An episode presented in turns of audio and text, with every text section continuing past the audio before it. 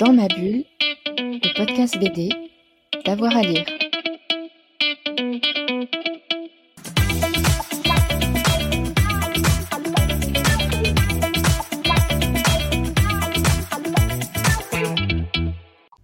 Bonjour à tous et à toutes, bienvenue dans ce nouvel épisode de Dans ma bulle, votre podcast 100% BD avec avoir à lire. Aujourd'hui, on vous emmène voir une exposition euh, particulière puisqu'il s'agit des 77 ans euh, de, des éditions euh, du Lombard. Une exposition exceptionnelle a lieu en ce moment au musée de la bande dessinée à Bruxelles.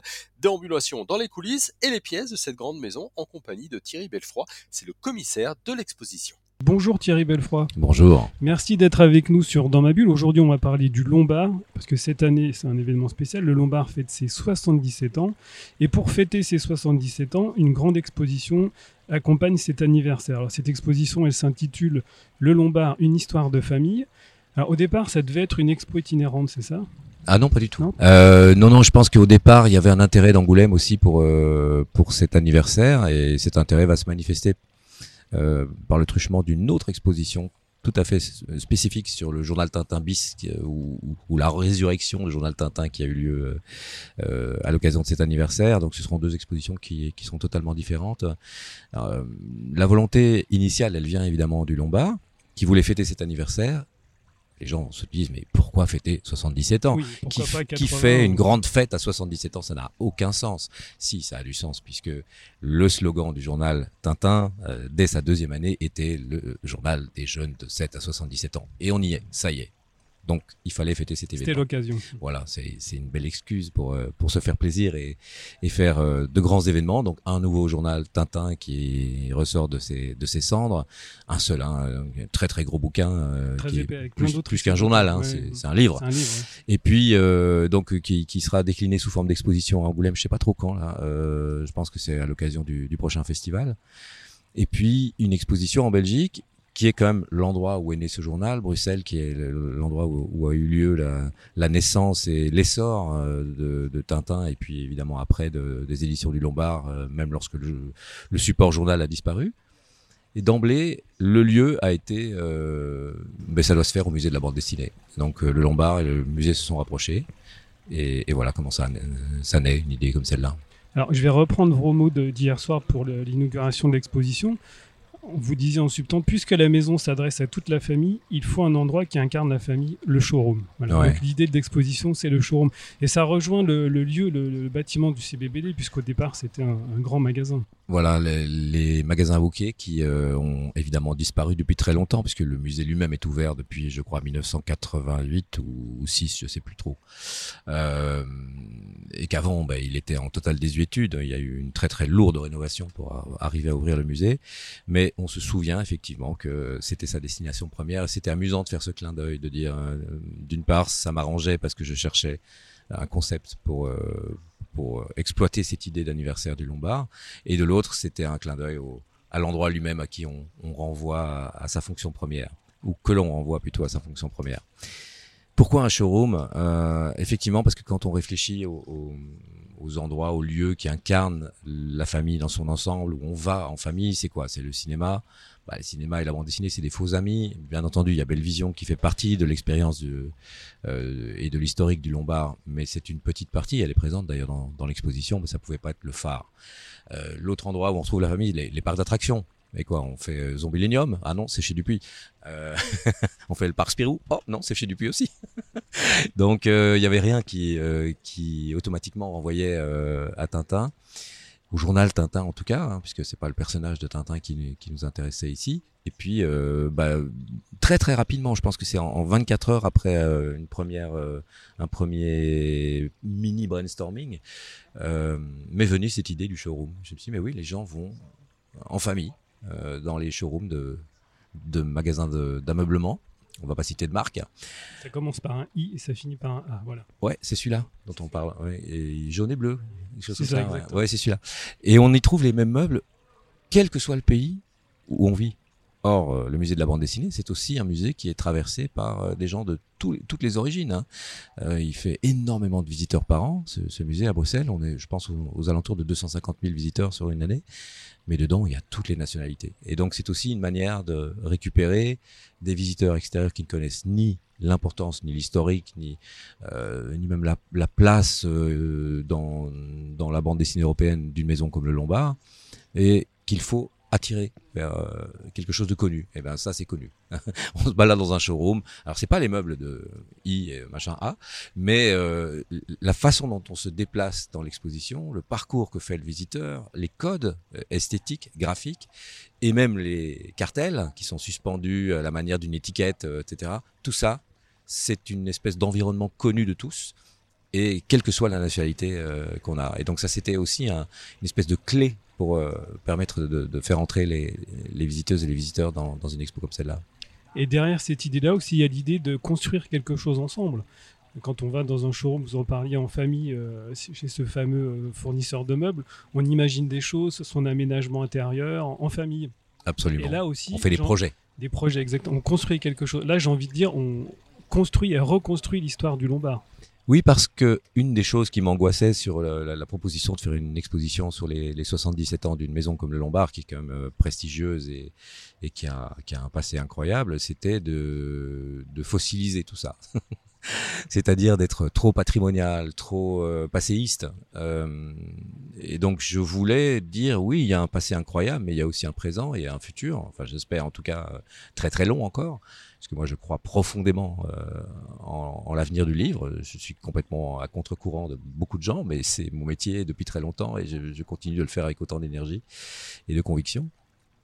Donc, il fallait trouver quelque chose qui, qui, qui incarne une forme de modernité ou, de, ou d'actualité en tout cas.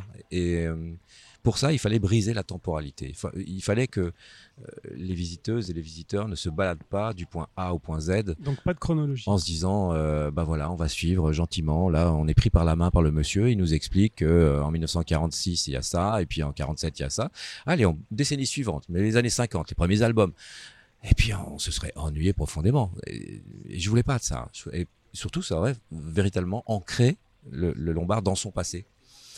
Alors comment mélanger les époques? Comment mélanger euh, des styles différents des personnages qui a priori euh, ne voisinent pas dans le catalogue en les incarnant dans leur thématique.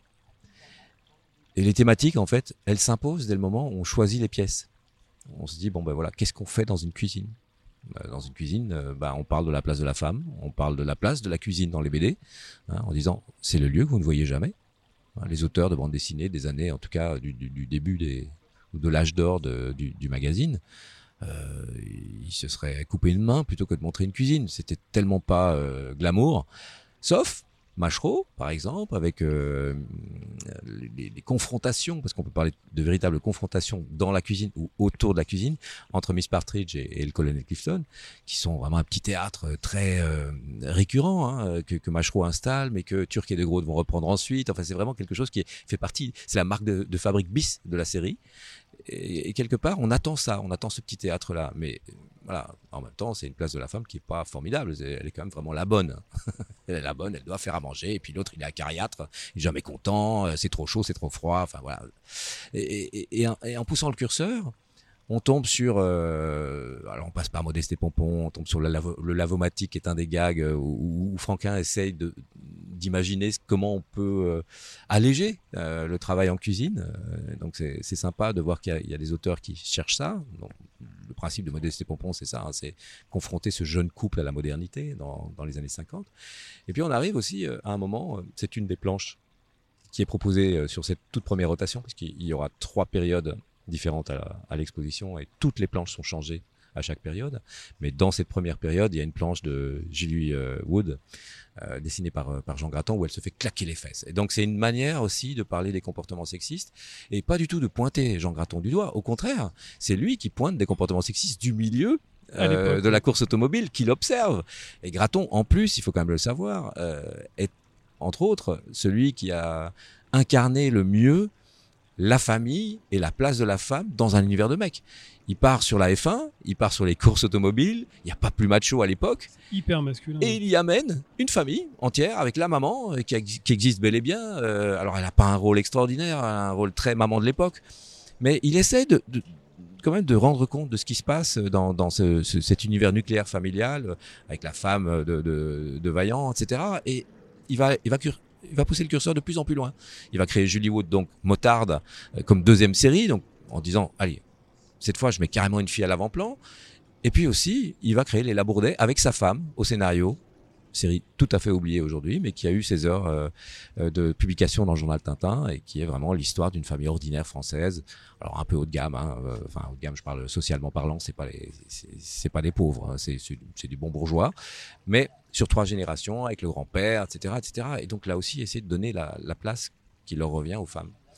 Donc voilà comment se construit simplement un univers comme celui-là. Le premier, c'est le premier euh, qu'on voit après euh, ce que, j'ai appelé le, le, bureau des lignes claires, hein, référence au bureau des légendes, euh, qui est une manière de parler des quatre pères fondateurs, c'est-à-dire les quatre premiers auteurs qui sont publiés dans, dans le journal. Mais ça, c'était un peu une espèce de passage obligé.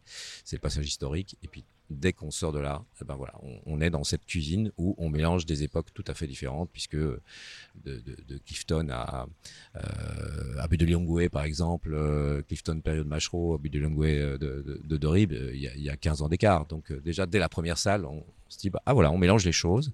Et alors au sol, il y a des lignes du temps. Et sur chaque euh, sol, il y a une ligne du temps qui reprend les différents personnages qui sont cités dans la pièce et où on peut se positionner si on n'y connaît rien. Et, si, et puis il y a des fiches euh, signalétiques en bois, recto verso, qui donnent des dates de première publication, qui, qui racontent chaque série euh, qui est citée dans, dans cette pièce-là, etc. Donc ça, ça a été le, la matrice, je dirais, du, du parcours.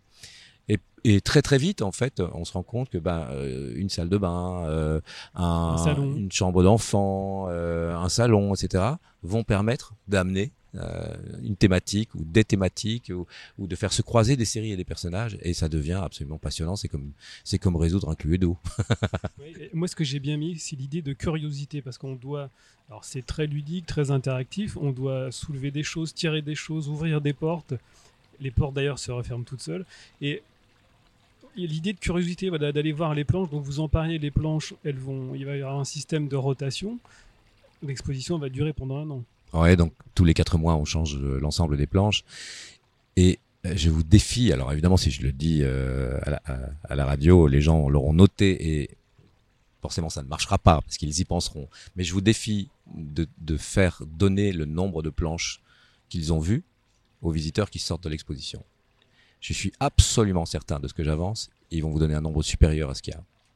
Pourquoi? Parce qu'il y a très peu de planches finalement dans les pièces. En général, il y a un meuble avec deux espaces ou trois espaces maximum par, euh, par pièce, euh, par décor. Hein. Il y a des décors où il n'y a pas de planche du tout. Euh, par exemple, le, le, deuxième décor après la cuisine s'appelle le vaisselier des héros. Le vaisselier des héros, c'est un endroit, une grande armoire dans lequel on montre que les personnages sont sortis des albums avec le succès du journal Tintin et ont investi la vie quotidienne euh, en brosse à dents de Schtroumpf et en, en espadrille. Ouais. Voilà, c'est tout, tout ce qui est produit dérivé, c'est amusant à montrer et on l'a montré de manière assez ludique, mais donc il y a des endroits où il n'y a pas d'originaux. Donc en moyenne, c'est deux à trois planches par, euh, par décor. Et les gens ont l'impression d'être nourris. Pourquoi? Parce qu'ils sont actifs. Ouvrir une porte, voir la lumière qui s'allume, découvrir la planche qui est cachée derrière cette porte, c'est tout à fait différent que de se balader le long d'un mur et avoir 12 ou 14 planches les unes à côté des autres. On est acteur. Où on n'en regarde qu'une. On passe, on passe, on passe. Alors c'est là les belles. Voilà. Et en fait, euh, vous avez l'impression d'avoir vu plus d'originaux de, de, dans cette exposition-ci parce que vous avez dû être actif, vous avez dû ouvrir des tiroirs, euh, soulever des couvercles. Euh, et, et, en fait, euh, je pense que c'est vraiment une, une, manière de renouveler euh, complètement le regard sur un original. C'est-à-dire quelque part le sacraliser en disant euh, bah il se mérite. Et quelque part aussi le banaliser parce que à l'inverse euh, c'est bah oui c'est une armoire qu'on ouvre on va pas le mettre au mur pour que tout le monde le voit. Et j'avais envie de ça en fait. C'est une des premières contraintes que je me suis fixée que, que, que j'ai soumise à mes, mes scénographes avec qui j'ai eu un, un, un, travail de collaboration extraordinaire. Je, je pourrais en reparler après parce qu'elles elles, elles sont absolument extraordinaires. Euh, J'aurais dit c'est une expo où on verra pas d'originaux. On va rentrer, on verra pas d'originaux. On va tout cacher. Elle m'a regardé d'un air un peu perplexe. Elle me dit Ah oui, ça, ça nous plaît, ça nous botte. Allons-y, faisons-le. Et, et, et, je crois vraiment profondément à ça, c'est-à-dire de, de l'intérêt de, de, pouvoir décaler le regard, euh, surtout quand on est sur une expo comme celle-là, avec un côté qui peut être un enterrement de première classe.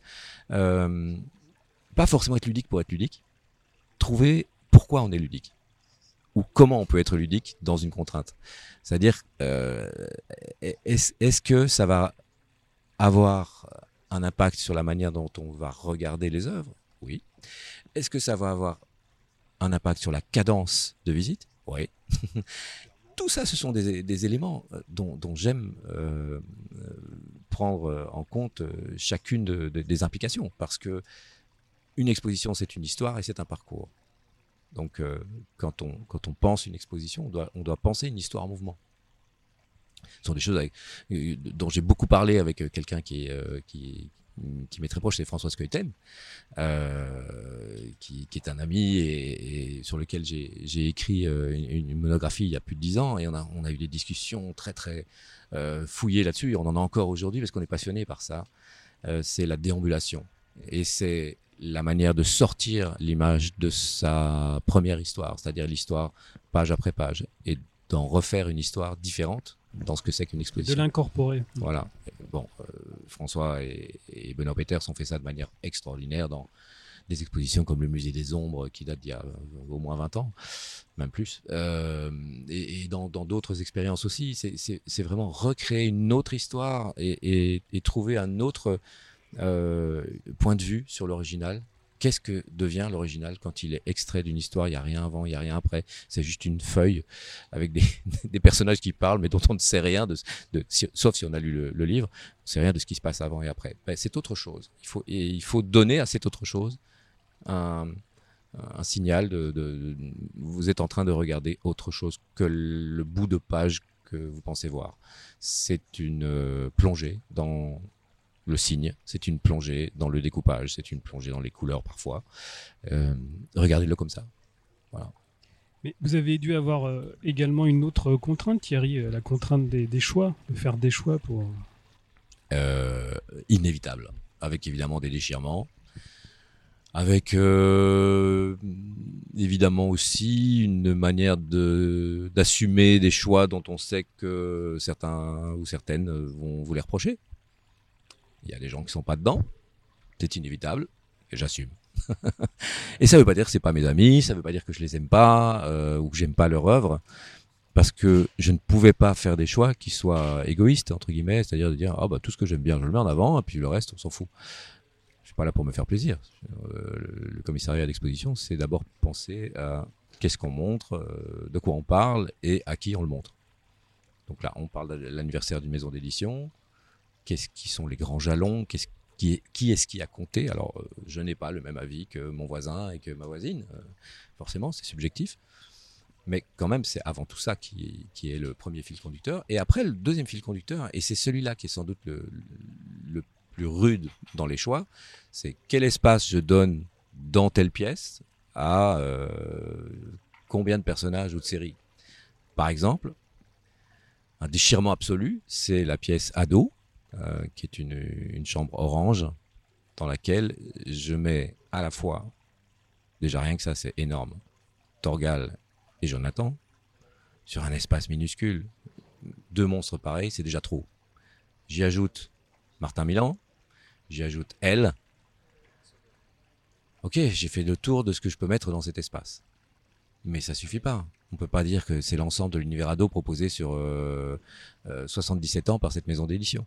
Donc j'ai ajouté des fiches signalétiques pour d'autres euh, bandes dessinées, mais dont il n'y a pas la trace à part sur cette fiche signalétique, comme Masque, comme euh, Clow, euh, etc. Et puis un texte qui explique que, que par exemple, euh, le règne aussi, que la fantaisie fait partie, et Torgal, c'est de la fantaisie quelque part, hein, mais fait partie de l'axe euh, actuel du Lombard encore.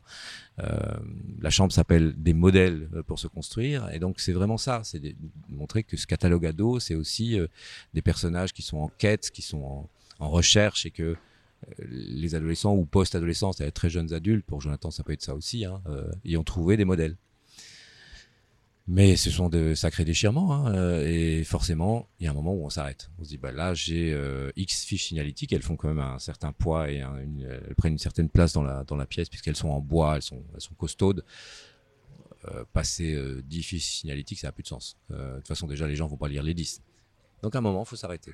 Et comme on a fait le choix de jouer le showroom jusqu'au bout avec euh, avec mes scénographes, bah, pas question de commencer à mettre des, tas d'images sur les murs ou des kakémonos ou des trucs comme ça. C'est hors propos. On n'est pas là-dedans. On est, on est vraiment dans une idée. Vous êtes quand même toujours dans un showroom, donc euh, c'est dans les tiroirs que ça se passe, etc. Puis il y a la contrainte budgétaire. hein. À un moment, on peut pas avoir des tiroirs sur, les, sur 14 meubles.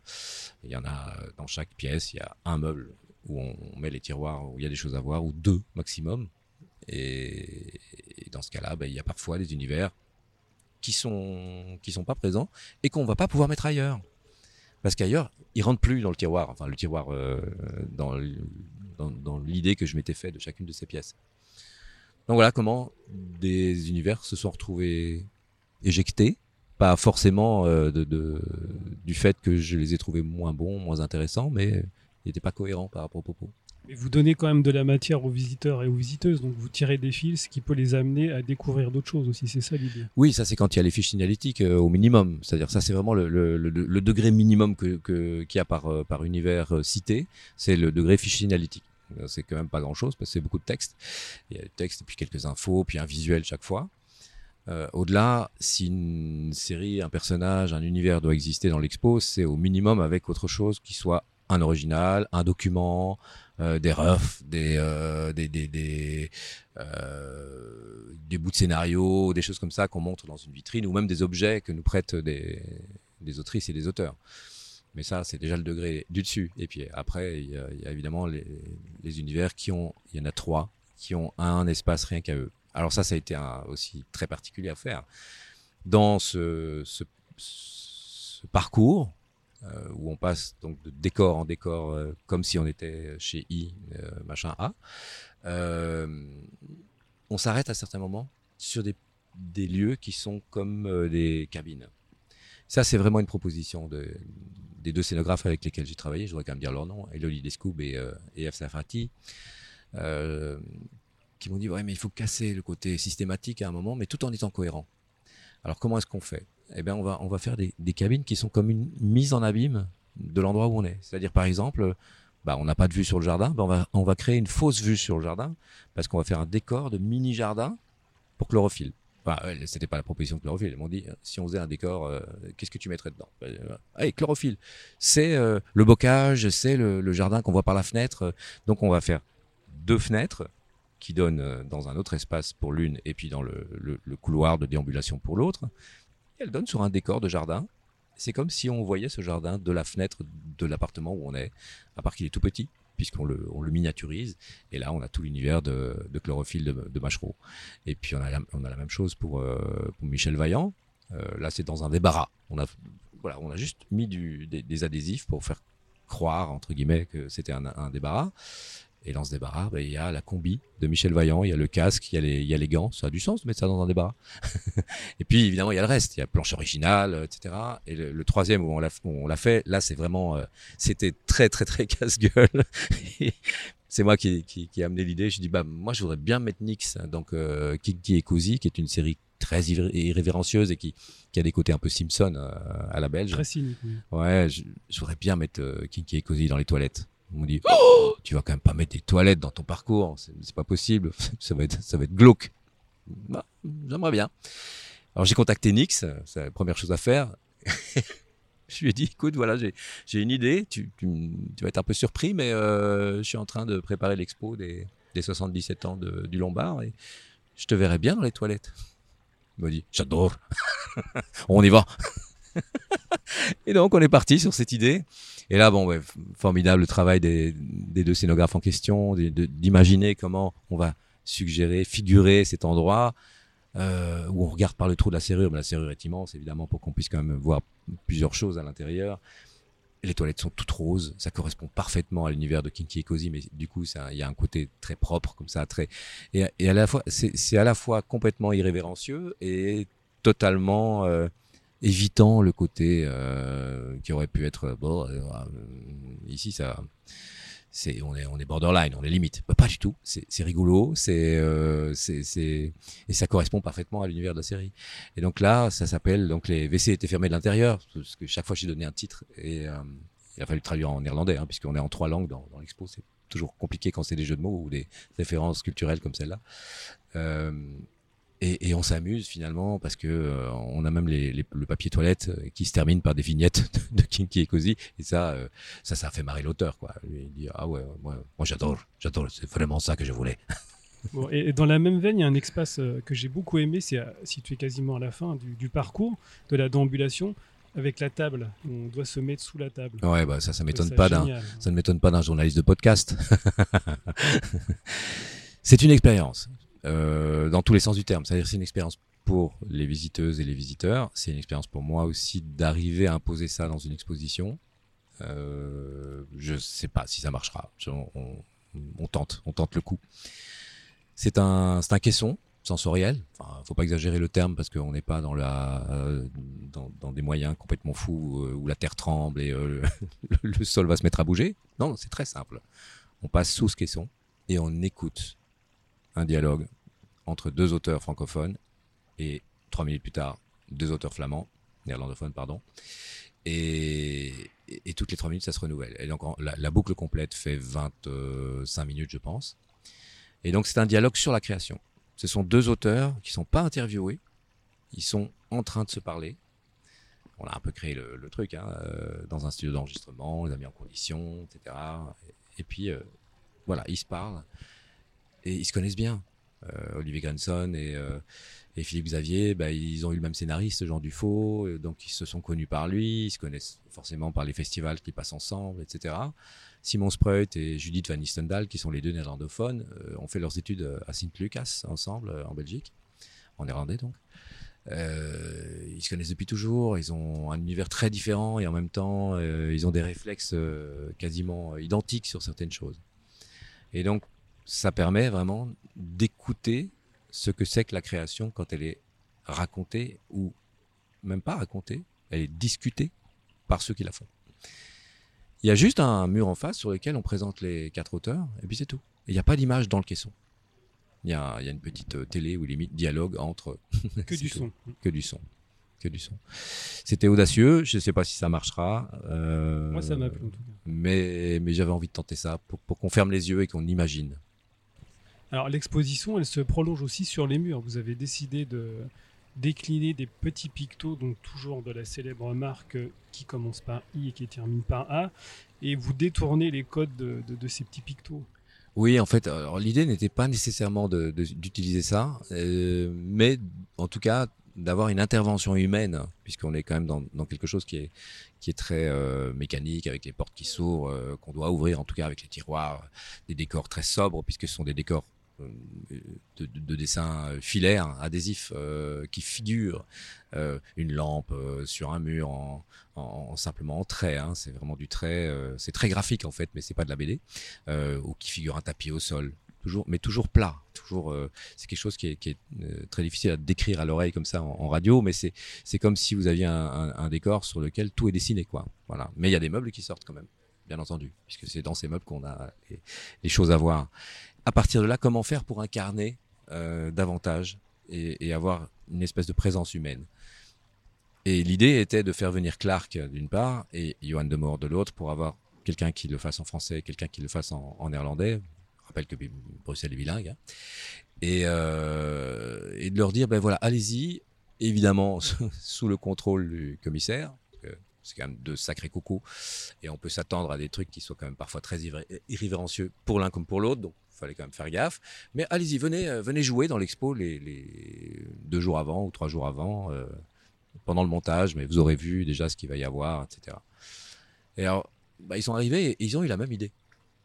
Ben, on va le jouer euh, très sobre, parce que quand ils sont arrivés, qu'ils ont vu le décor, qu'ils ont vu les décors, ils se sont dit, waouh la vache, mais on n'imaginait pas du tout que ce serait à ce point-là. On ne peut pas dessiner là-dessus on va tout foutre en l'air. C'est pas possible parce que notre graphisme va entrer en concurrence parce qu'il y a tellement de signaux graphiques dans l'exposition Il y a, il y a, des, centaines d'adhésifs qui ont été posés hein, et ça se voit pas. Hein. C'est, on croit que tout est imprimé d'office comme ça de, depuis le début, mais non, c'est des adhésifs posés un à un, quoi, qui ont été commandés, qui ont été designés par un graphiste, qui une poubelle, qui un, un, lit, une couette, etc. C'est vraiment du sur mesure ils ont vu ça, ils ont dit on peut pas intervenir euh, avec notre dessin là-dedans et, de l'humour un peu déjanté. Euh, il faut qu'on trouve un, code. Et le code, ça a été, ben on va prendre le, bonhomme de mode d'emploi, quoi. Et c'est lui qu'on va faire parler ou agir. et ça s'est fait naturellement. Et tous les deux ont eu la même idée. Et finalement, bah, c'est parfait parce que ça rentre absolument pas en concurrence et au contraire, ça donne des codes, et des, indications. Alors, avec une petite limite malheureusement, c'est que le but c'était quand même que dès le départ, c'est pour ça qu'on leur a dit, ben, dans les deux premières pièces, vous intervenez sur les meubles, après uniquement sur les arrières de panneaux, etc., etc. Mais parce que il faut quand même que les gens comprennent qu'ils doivent ouvrir les portes. Eh ben, ça suffit pas. Hier soir, à, la sortie du vernissage, euh, je rencontre un auteur qui était tout penaud parce qu'un copain à lui venait de lui expliquer qu'il y avait des, formidables originaux et qu'il les avait pas vus. Et je me suis dit, ah ouais, donc il y a quand même des gens qui vont, pour gagner du temps, ne pas lire les fameux trucs de, du bonhomme qui explique qu'il faut ouvrir les portes et qui vont passer à côté de l'expo. Alors si vous en avez comme ça un quart entier qui fait que personne n'ose ouvrir la moindre armoire, ou qui commencent par la mauvaise armoire, parce qu'il y en a qui sont scellés, euh, qui, qui, sont des fausses armoires, qui sont là juste pour soutenir un texte, et qui disent ah bon, bah, ça s'ouvre pas, donc euh, ils abandonnent. Ouais. Eh ben, ils abandonnent. Et si personne ne voit quelqu'un ouvrir une porte, eh ben on peut avoir un groupe entier qui fait toute l'expo en passant à côté du principal. Et là, je me suis dit, hum, on a peut-être été un peu audacieux. Voilà, donc on va, je pense qu'on va simplement demander aux au personnel d'accueil de la billetterie de, de, signaler comme très gentiment aux gens que n'ayez pas peur, hein. euh, vous avez le droit d'ouvrir les portes et les panneaux. Et puis quand c'est pas euh, possible, vous vous rendrez bien compte qu'il n'y a pas moyen, quoi, c'est tout. De toute façon, c'est du solide. Ouais, ouais. Alors, vous en avez parlé tout à l'heure, mais j'aimerais évoquer deux personnes qui vous ont accompagné pour travailler sur cette grande exposition. Il s'agit d'Isilda Tribo et Eve Serfati. Alors elles sont trois. euh, donc Isilda Tribo avec qui j'avais travaillé déjà précédemment à Angoulême il y a très longtemps, hein. c'était avant 2010 je pense. Euh, on, on s'est promis de travailler ensemble, donc elle a, elle a créé une, une société de, de production d'exposition. elle est vraiment la productrice exécutive pour le musée de la bande dessinée euh, de cette exposition. Donc c'est une production du musée euh, qui, qui d'ailleurs l'a financée intégralement. Euh, mais c'est Isilda qui a été la productrice exécutive, si vous voulez, la, coordinatrice euh, du projet. C'est un boulot énorme, euh, pharaonique, parce qu'il y avait tellement de, de contraintes qu'il il fallait vraiment quelqu'un comme ça qui puisse s'y consacrer à plein temps. C'est pas du tout mon job, évidemment. et Eve et Elodie, donc Eve Sarfati et Elodie Descoub, avaient déjà travaillé toutes les deux avec Isilda et toutes les deux pour Angoulême pour plusieurs expositions, notamment la mémorable exposition Batman euh, ou celle sur Goscinny euh, il y a deux ans qui était qui était fabuleuse. C'était des, productions de Eve. Et Elodie avait travaillé elle dans les espaces jeunesse et cette année par exemple sur euh, Ayadio Pougon, c'était elle qui l'avait fait. Donc elle les a réunis en se disant que le défi était quand même énorme, qu'on on était sur quelque chose de très très lourd.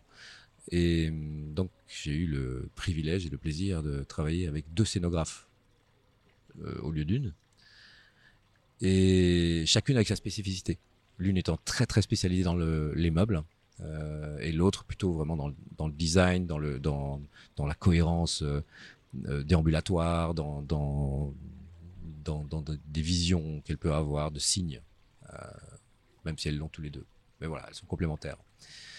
Et ça a été extraordinaire de travailler avec des, des personnes comme celle-là, d'un talent absolument stupéfiant. Mais vraiment, on se comprend, on se, on se nourrit les uns les autres à une vitesse euh, absolument phénoménale. Le moindre euh, brief euh, de, deux heures, vous avez l'impression que vous avez avancé comme avec d'autres personnes, vous auriez avancé pendant une semaine à, vous parler péniblement de réunion de 8 heures du matin jusqu'à 19 heures.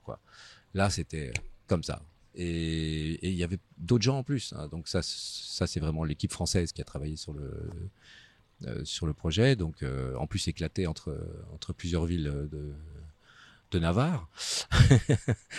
et puis euh, en Belgique, il y avait le graphiste avec qui j'avais déjà travaillé sur euh, deux expositions au musée de la bande dessinée, qui est le graphiste du musée, même s'il n'est pas euh, personnel musée, mais c'est vraiment lui qui, depuis très longtemps, s'occupe du graphisme des expos. et qui était primordial sur un projet pareil, parce qu'il fallait, comme je le disais, tous ces décors suggérés, filaires, en 2D, il, fallait les créer. Et puis après, il y avait plein d'autres boulots en plus, mais euh, donc son, son, travail à lui était, était, vraiment très très important, et ils se sont tout de suite compris. Et il y a encore une autre personne qui est très importante, c'est le régisseur général du musée, avec ses équipes, Stéphane Régnier, qui a construit des kilomètres de cloisons en amont pendant euh, des semaines et des semaines, euh, parce qu'eux, ils ont commencé à construire, je crois, au mois de mai ou au mois de juin, pour, pour arriver à, à accueillir tout ce qu'on allait y adosser. Puis après, euh, c'est eux qui ont fait le montage des éléments. Les meubles ont été construits à Nantes, par un, partenaire, euh, enfin un partenaire, un prestataire avec lesquels euh, Isilda et Eve avaient déjà travaillé, donc euh, qu'elles avaient toute confiance parce que il fallait vraiment quelqu'un qui soit capable de faire des meubles qui tiennent un an en manipulation, etc., etc. Donc tout ça a été éclaté entre différentes villes, tous les, toutes les, impressions ont été éclatées en plusieurs sociétés aussi. un gros travail d'équipe. Donc c'est un gros gros travail d'équipe. Euh, qu'il est rare de, voir aussi harmonieux parce que ça a été euh, comme si tout le monde habitait le même village et euh, pourtant à distance. Et voilà, et à distance totale. D'autant plus que c'est assez particulier parce qu'une exposition qui dure un an au CBBD, c'est quand même assez exceptionnel. C'est exceptionnel à double titre puisque la durée est exceptionnelle. Ça n'est jamais arrivé de maintenir une exposition aussi longtemps. Mais ce qui est exceptionnel également, c'est la surface puisqu'en général, ce lieu-là est le lieu de deux expositions séparées, parfois complémentaires, euh, voire trois. Et, là, on a tout réuni pour une seule. Et donc, c'est un seul parcours de 500 mètres carrés, ce qui paraît pas énorme, 500 mètres carrés, mais c'est quand même pas mal. Surtout quand c'est un parcours aussi sinueux, puisque ici, on, voilà, on crée vraiment des espaces de déambulation. Euh, et, le lieu lui-même est, une sorte de, on va dire, de L euh, avec une grosse base et puis une, longue tige. Mais donc ça rend les choses particulièrement complexes. Donc il a fallu tirer parti du lieu. Et c'est un endroit, euh, c'est pas la première fois que j'y suis, ce, musée pour faire une exposition. C'est un endroit avec lequel il faut pas lutter. Il faut l'apprivoiser. Et encore une fois, Eve Sarfati et, et Olivier ont compris, mais tout de suite, comment tirer parti de ce lieu, comment masquer ce qu'il fallait masquer et garder ce qu'il fallait garder pour que tout le monde s'y retrouve. Même les amoureux d'Art Nouveau qui viennent voir ce bâtiment en disant ben, je veux voir l'œuvre de Horta, c'est quand même un, des grands bâtiments de Horta. Bah, euh, ce décor, ces décors de showroom, etc., n'entrent pas en concurrence avec euh, avec l'Art Nouveau. Il y a même des piliers qui sont tout à fait euh, visibles. Et on était jusque à habiller un de ces piliers euh, puisqu'il y a un pilier qui est habillé avec euh, tout un, adhésif sur lequel on a on a mis des, images de repérage, des photos de repérage et des, des projets de couverture d'un album qui s'appelait Journal d'une Fémène. Et, voilà, il, était au milieu, ce pilier était au milieu d'un de, d'un des showrooms qui était le, bureau, l'antre du savoir, comme je l'ai appelé, dans lequel il y avait la petite médiathèque des savoirs, les enfants de la résistance aussi, etc. Et, et, on en a tiré parti. Voilà, ça c'est chouette parce que ça veut dire qu'il y a un moyen de vraiment de, on peut se réconcilier avec s'approprier les lieux et tout. C'est vraiment se réconcilier avec avec le lieu qui, qui à certains moments vous rend fou quand vous faites une expo. On vous dit euh, vous dites il y a des colonnes, il y a des machins, les plafonds sont bas. Comment on va faire? Voilà. Non, parce qu'on tourne la tête et tout de suite on voit le bâtiment. Donc pourtant on est dedans et en fait on est à la fois dedans et dehors. Ouais, il y a même une petite fenêtre euh, parce qu'il y, a deux espaces avec des grandes fenêtres qu'on a habillées euh, avec des, reproductions. Et ça a été, ce qui est drôle, c'est que ça a été les premières qui ont été euh, décidées et, évoquées. Et on n'a jamais changé jusqu'au bout. C'est resté celle-là parce qu'on sentait bien que c'était celle-là qu'il fallait mettre. Et c'est drôle parce qu'elles vont d'un, c'est presque du 180 degrés. Elles vont, elles vont, l'une est totalement patrimoniale, iconique. C'est Blake et Mortimer, c'est l'espadon, grande baie vitrée qui donne sur euh, sur le hangar où, où se trouve l'espadon. Donc on a l'impression de le voir depuis le bureau des, lignes claires où on se trouve euh, dans la toute première pièce. Et l'autre est presque à l'autre bout. Il y a juste encore un tout petit jardin derrière, mais c'est vraiment la dernière pièce euh, complète, qui est très longue en plus. Et là, c'est des images de Romain Renard, qui sont les images vraiment de la bande dessinée d'aujourd'hui, c'est-à-dire presque photographique. Souvent, les gens disent, euh, mais c'est de la photo? Le roi, que j'ai piloté hier dans, dans l'exposition, m'a dit C'est de la photographie? Ben non, non, euh, ce sont des dessins, mais c'est tellement réaliste qu'on a vraiment l'impression qu'il a pris des photos. Melville, c'est ça? C'est Melville, voilà. Et donc on a vraiment 180 degrés de bande dessinée euh, de- depuis le, le père fondateur Edgar Pierre Jacobs, euh, le- le- l'espèce de euh, euh, nécessité d'accréditer chaque trait, de, de, de dire euh, vous savez vous savez, c'est réel. euh, Ce que je vous raconte, c'est pas de la fiction. Il y a vraiment un endroit comme ça, etc. Jusqu'à quelqu'un qui, au contraire, euh, dans le dessin, pousse tellement le- le- le- les ambiances et, et le- la recherche d'une certaine matérialité que lui, il crée du réel à partir de la fiction. Et, les gens se posent même la question de, savoir si c'est du dessin. C'est amusant de, passer de l'un à l'autre. Et ça, ce sont des choses qui se sont imposées comme ça d'emblée. Et puis, pour y revenir, puisque c'était de là que j'étais parti, il y a une petite fenêtre, un endroit où là, on s'est posé la question parce que c'est le, salon où on a évoqué Bellevision, qui est donc la société qu'a créé euh, dans les années 50 euh, le, le fondateur du Lombard, euh, euh, Raymond Leblanc, qui voulait devenir le Walt Disney européen. Et il s'est dit, bah voilà, il faut que je crée ma, propre société, qu'on anime nos propres personnages. On a un vivier de personnages incroyable. On fait le contraire de Walt Disney. Eux, ils partent euh, des films et puis ils déclinent en, support papier pour vendre plus d'argent, pour, rentrer plus d'argent. Nous, le support papier, on l'a. On vend 500 000 exemplaires euh, toutes les semaines de notre journal Tintin dans le monde entier.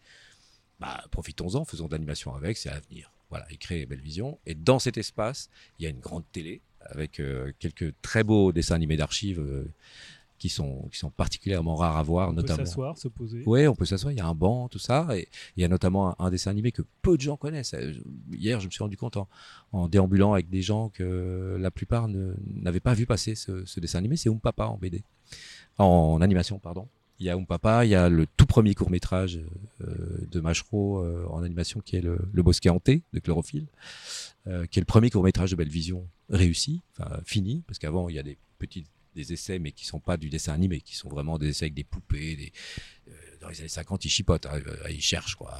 Et puis à un moment ils y vont, ils, ils engagent du personnel euh, qui a déjà un peu de, de connaissances, qui voit, qui a vu comment Disney faisait, et, ça y est, on se lance, on fait de l'animation. Le premier c'est celui-là. Et puis il y a la flûte à six schtroumpfs, qui est quand même une des grandes réalisations du studio Bellevision, qui était un personnage, enfin des personnages du grand concurrent, Dupuis. Et euh, bah, parvient à un moment à être tellement incontournable que Dupuis vient trouver son, pire ennemi en lui disant euh, Allez, fais-moi un film avec mes schtroumpfs. C'est quand même énorme. Il faut se replacer dans le contexte de l'époque, c'est totalement improbable, mais ça s'est fait. Et, et donc, dans cet espace, il y a une petite fenêtre. Qu'est-ce qu'on met dedans? Est-ce qu'on met, euh, je sais pas moi, le Temple du Soleil euh, Est-ce qu'on un visuel hein, euh, ou Tintin et le lac Requin Est-ce qu'on met un visuel de Pinocchio dans l'espace, qui est le premier grand long métrage que tout le monde a oublié aujourd'hui, mais voilà. Ben non, cette fenêtre-là, comme elle donne sur l'atrium, eh ben elle est, en fenêtre, elle est, elle est en vitre. Voilà, c'est pas une vitre, hein, c'est plexi, mais parce que ça va nous permettre de raccorder avec le décor, et c'est le seul endroit où on va être vraiment complètement absorbé par le décor derrière. Voilà, la fin de l'histoire. Pas fin de l'histoire, puisque justement l'exposition, elle se poursuit dans un très beau et très grand catalogue. Oui, et euh, alors ça, ça a été vraiment un truc de dernière minute. euh, Je dirais pas. hein. Non, je sais, euh, j'ai profité de mes vacances. Et euh, en fait, le musée souhaitait un catalogue depuis le départ. Je me suis dit, j'aurais pas le temps parce que l'expo est quand même vraiment euh, importante à, à, à penser. Et puis, bah, pendant les vacances, j'ai- j'ai appelé euh, Isabelle de Becker, qui est la directrice du musée. Je lui ai dit, je te le fais. Voilà. Et on a fait un catalogue de 250 pages presque, 240 Très riche, il y a beaucoup d'illustrations. avec énormément d'illustrations, énormément. Le but était euh, à la fois de donner vraiment cette histoire du Lombard en, en ligne du temps, parce que le catalogue est une continuelle ligne du temps avec euh, graphiquement des symboles assez forts, toujours le même graphiste, Pierre Cessot, qui, qui a, qui a réalisé le catalogue et l'expo, mais aussi de permettre aux visiteurs, c'est toujours ce qu'on cherche dans le catalogue, c'est de retrouver l'émotion qu'on a eue. Et comme les décors n'étaient pas faits, qu'on pouvait pas faire de, photos, euh, sinon on aurait sorti le catalogue euh, six mois après, euh, il y avait la possibilité en fait de reprendre les originaux qui étaient montrés dans certaines des rotations. Pas tous là maintenant, certains vont être montrés plus tard. puis il y a des gens qui vont acheter le catalogue quand ceux-ci seront partis, ils seront plus, ils vont pas voir ceux qu'il y a maintenant, ils vont voir d'autres choses. Mais en tout cas, retrouver l'émotion des originaux. Et du coup, il y a des scans euh, qui ponctuent cette histoire du Lombard, ce qui n'était jamais arrivé puisque dans tous les livres que le Lombard avait déjà fait sur son historique, il repartait d'images que la, maison d'édition possédait. Et ici, on a scanné des couvertures du journal Tintin, on a scanné des, quelques pages du journal Tintin euh, de, de l'époque, mais surtout, on a euh, vraiment des hautes définitions de planches originales qui sont, qualité, qui sont les planches, la plupart font partie de, des collections du musée euh, de la bande dessinée à Bruxelles, et d'autres, quelques-unes, nous ont été prêtées par, par, par, des auteurs eux-mêmes qui, qui, ont joué le jeu, que j'ai appelé en disant, que, tiens, voilà, dans les plus récentes, on a moins évidemment de, d'images qui appartiennent aux collections muséales. Euh, est-ce que tu peux m'envoyer euh, un scan d'une de, tes planches? Bah oui, avec plaisir. Enfin, voilà, donc c'est toujours euh, pour les auteurs, c'est toujours sympa de, de, pouvoir faire, pouvoir collaborer un, un ouvrage comme ça. Et c'est ce qui le rend, je pense, intéressant et singulier, c'est ce mélange entre vraiment une ligne du temps et un regard sur des planches originales qui sont parfois complètement oubliées. Il y a, il y a, il y a des gens qui, qui vont se rendre compte qu'ils doivent relire leurs albums. Justement, je voulais vous poser la question. Vous avez fait des découvertes pendant la préparation de cette exposition Ah ouais, plein, plein. Je pense que la principale découverte, euh, c'est euh, la naissance de l'Argo Winch,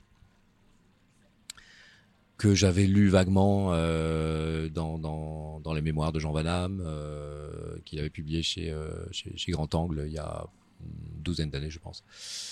Mais en creusant un peu, je me suis rendu compte que c'était vraiment un truc énorme parce que personne ne connaît ça.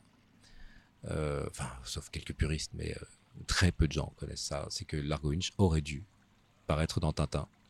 Et que le Largo Winch, qui a un succès phénoménal aujourd'hui, qui s'est vendu à des millions d'exemplaires, qui est, une euh, des, séries emblématiques des éditions du Puy, donc les éditions qui s'adossent à Spirou et pas à Tintin, le concurrent de l'époque, aujourd'hui faisant même partie du même groupe, hein, mais euh, à l'époque c'était quand même le concurrent. Et eh bien cette série, elle est née chez Dupuis sous la plume de Jean Van Damme et le dessin de Philippe Franck 17 ans après ses premiers pas balbutiants aux États-Unis, où Jean Van Damme part avec Greg rencontrer pour l'un Greg Leonard Starr, donc des dessinateurs américains, et pour l'autre Jean Van Damme, John Prentice. Et c'est Greg qui a cette idée, qui se dit euh, que lorsqu'il est rédacteur en chef, euh, début des années 70, euh, il commence dans les années 60, hein, mais il a cette idée au début des années 70. Il dit bah, si on veut conquérir le marché américain, il faut qu'on ait des Américains avec nous.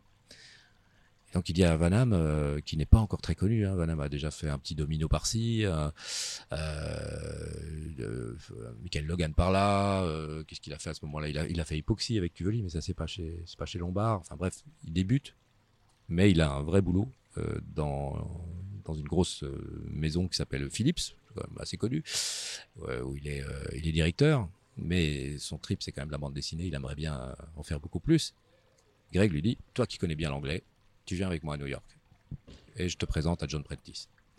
Ok, dit Van on y va. Hein. On est en 73, un an après la grande convention américaine de la bande dessinée, qui avait rameuté toute la bande dessinée française et, belge à, New York. Et Greg et lui partent à deux. Et donc la veille de la veille du jour où il doit voir John Prentice.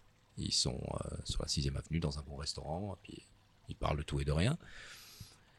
Et ils évoquent un fait belge de, de, cette époque-là qui fait beaucoup parler de lui, c'est l'enlèvement d'un d'un jeune, euh, je ne sais plus s'il était si jeune que ça d'ailleurs, euh, industriel du textile de la région de Courtrai, près de Lille, tout ça, c'est cette région qui était qui était très très connue, qui est encore en partie pour pour être le, bassin des, grandes industries textiles. Et l'un des deux dit, bah, comme quoi l'argent fait pas le bonheur, parce que c'est un, multimillionnaire, il s'est fait enlever, kidnapper, on demande une rançon. Euh, et là, le, comme quoi l'argent ne fait pas le bonheur. Hum, hum. ok, ok. Donc Van rentre dans sa chambre, ça tourne. L'argent ne fait pas toujours le bonheur. Un millionnaire qui serait malheureux. Pourquoi est-ce qu'il serait malheureux? Ah ouais, mais les millionnaires, euh, les millionnaires, ils ont toujours construit leur fortune sur des trucs un peu dégueulasses. On va pas l'aimer. Moi, je veux qu'on l'aime. Je veux qu'on soit triste avec lui, qu'il soit pas heureux. Ah ben, euh, il s'est fait adopter. C'est pas lui qui a créé euh, cette fortune familiale. Il en hérite malgré lui. Ah, ok. Donc le père, le père l'aurait, choisi pour être son héritier, mais il serait pas vraiment né euh, avec une cuillère en or dans la bouche. Lui, c'est un aventurier. Ouais, ok. Oh, d'ailleurs, au début, il est en prison. Et voilà. Et toute la nuit. Bam, bam, bam, bam, la machine Vanham fonctionne. C'est le point de départ le de rouleau compresseur, quoi. Et il, a- il trouve même le titre, enfin pas le titre, le, le nom. Euh, puis, en plus, il est aux États-Unis à ce moment-là. Il va, il va aller voir John Prentice. Largo Winch, ouais, ça sonne pas mal. Et Winch, on peut jouer avec Vince Laff, et, euh, on peut jouer le côté un peu euh, serbe, euh, tout ça. Le lendemain matin, ils vont dans le Connecticut, ils vont voir John Prentice. Greg n'est au courant de rien, hein, puisque la veille au soir, ils ont parlé de tout, euh, de tout et de rien, mais pas de, pas de ce qu'il allait euh, raconter à John Prentice. D'ailleurs, je pense, si je me souviens bien de ce que m'a raconté Vanham à l'époque, je pense que Greg lui a dit Et Tu vas lui proposer quoi? Et Vanham a dit Oh, tu verras. Et il balance tout le pitch de l'Argo Winch devant un Greg médusé. Il dit bah, Tu m'as caché ça, c'est incroyable. Oui, oui, je voulais te laisser la surprise. Tu diras Jean Vanham. Et Prentice dit oui. Et ce dessinateur qui dessinait euh, Rip Kirby à l'époque euh, se lance dans la production des premières pages, euh, les envoie à Bruxelles, après leur, leur retour évidemment. Et Vanham dit ça me plaît pas. Ça me plaît pas, je sens pas Istanbul, je sens pas les décors, la crasse, c'est trop propre, c'est trop new-yorkais, les képis des agents, tout ça, ça va pas. Ces gens, ils font du strip, ils ont, ils ont pas le sens du décor. pourtant, les planches sont balèzes, hein, franchement. Et, et Van Damme dit, ben, on arrête tout. Il rachète son contrat au Lombard et il repart avec son personnage.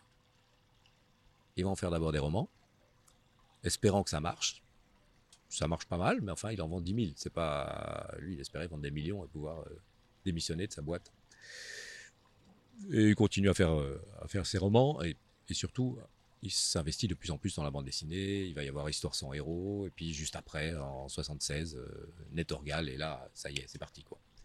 Le phénomène Van Damme est lancé, euh, qui va être euh, une déferlante avec d'autres euh, séries à succès qu'on connaît, notamment 13. 13 d'ailleurs qui est édité dans Spirou au début par, Van Doren, donc c'est le même éditeur qui va éditer Largo Winch.